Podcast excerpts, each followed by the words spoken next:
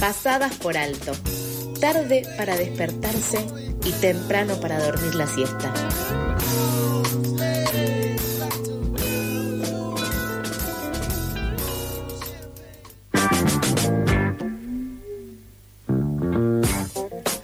De las 8 y 35 retomamos uno de los títulos y avanza el proceso judicial que investiga la denuncia del futbolista de Boca Juniors, Sebastián Villa, imputado por abuso sexual de una joven en junio del año pasado. Y luego de las pericias psiquiátricas realizadas al jugador, la fiscal interveniente pidió su detención. La meditación, la mediatización del caso por tratarse de una figura pública dejó en evidencia una vez más la estructura machista que existe detrás de este deporte tan popular en Argentina. Para profundizar acerca de este tema, estamos en comunicación con Mónica Santino, una exjugadora de fútbol y actualmente entrenadora y una activista feminista en el deporte. Hola Mónica, ¿cómo estás? Lautaro y Nehuen te saludan.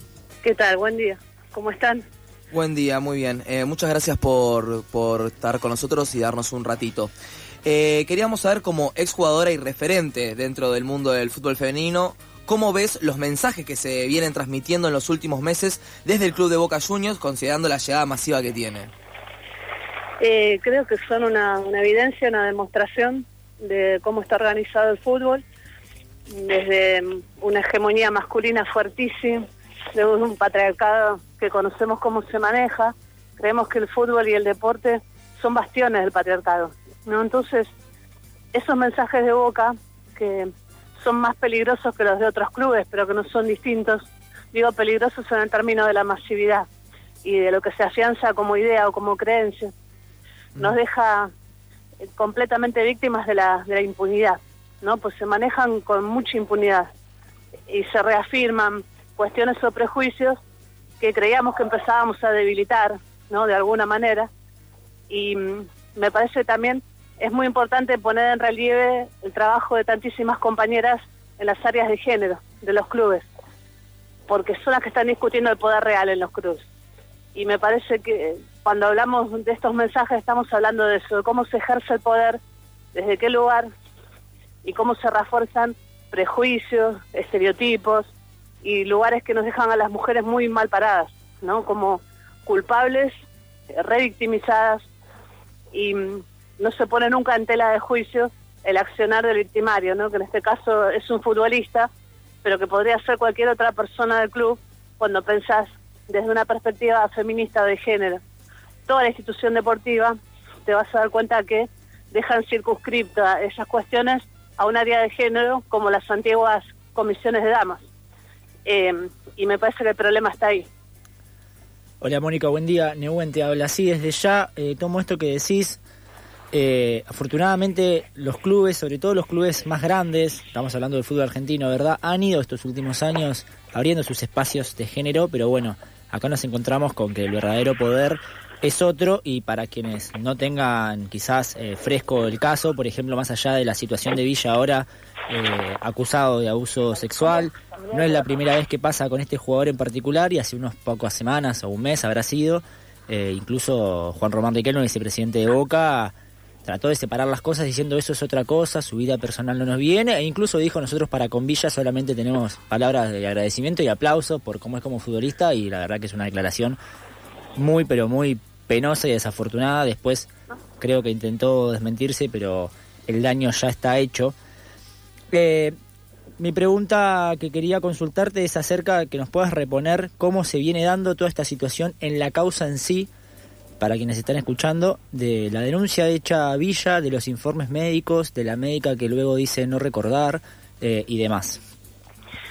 Bueno, creo que la, instancia judicial es bastante común a lo que puede ser cualquier instancia judicial de una víctima de violencia de género, que el acceso a la justicia es muy difícil, que se pone siempre en duda la palabra de la víctima y su denuncia, eh, que pasa por una cantidad de instancias donde la mujer o la víctima tiene que volver a repetir una y otra vez lo sucedido y se pone todo en tela de juicio, ¿no? Creo que ahí me parece que está a las claras la necesidad de un reclamo del movimiento de mujeres y del feminismo que hace mucho tiempo decimos que es la, la reforma de la justicia, ¿no? Desde una mirada feminista. Entonces creo que acá no varía, lo único que sí pasa, que es lo que venimos remarcando, es eh, la repercusión mediática, la caja de resonancia pero cualquier víctima de violencia, de un barrio popular, de mujeres que tienen menos acceso, disidencias que tienen menos acceso, es realmente un calvario ese camino. Eh, es muy complejo, es muy difícil, a pesar de algunas herramientas que hay, ¿no? Las líneas de los ministerios, los lugares de asistencia a víctimas de violencia. Eh, digamos, es como ponerte en una situación donde tenés que volver a rearmar toda tu historia, porque lo que le suele pasar una víctima de violencia es que está eh, arrasada, no son como pedazos que tenés que volver a armar, una persona que se tiene que volver a armar.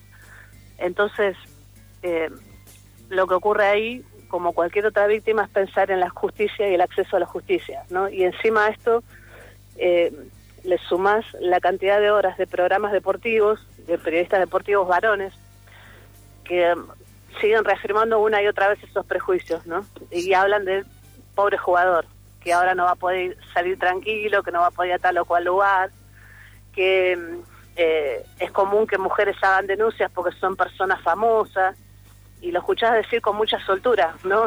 en, en, cantidad de programas de televisión. Justo sobre eso. Creo que, creo que ahí está eh, el problema y el nudo, ¿no? El acceso a la justicia es una demanda vieja que el último 3 de junio se volvió a poner en el tapete y me parece que por ahí tenemos que insistir.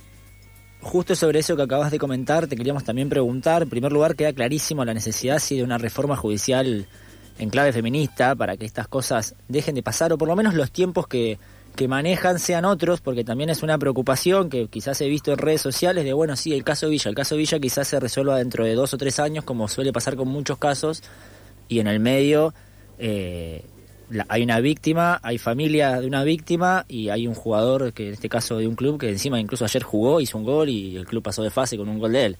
Es una completa locura. Ahora vuelvo a lo que recién mencionaste.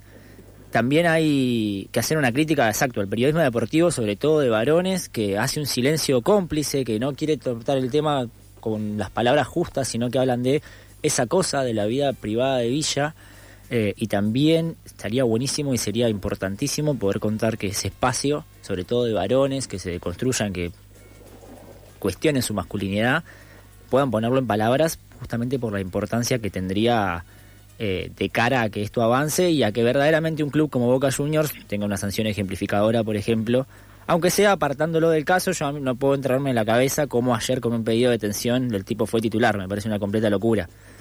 Completamente, es una locura debiera ser apartado, digo, pero no, no solamente en un sentido punitivista, sino para empezar a transformar algo.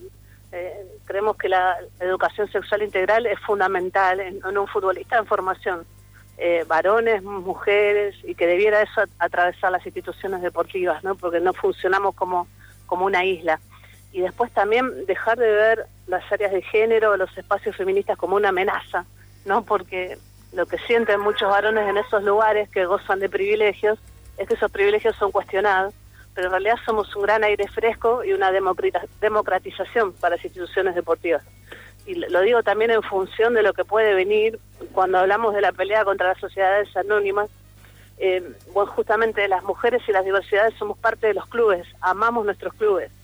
Entonces, en vez de expulsarnos, tendrían que empezar como, como incorporarnos, como sentarnos en las mesas donde se toman decisiones en función de la defensa de esos clubes también, ¿no? Porque eh, el fútbol está atravesado por cuestiones de mercado, por intereses, eh, por eso se privilegia lo deportivo sobre estas cuestiones. Pero en realidad, eh, a la larga, lo que sostiene un club es pensar desde todas las personas que lo integran. Y ahí estamos nosotras, nosotras también.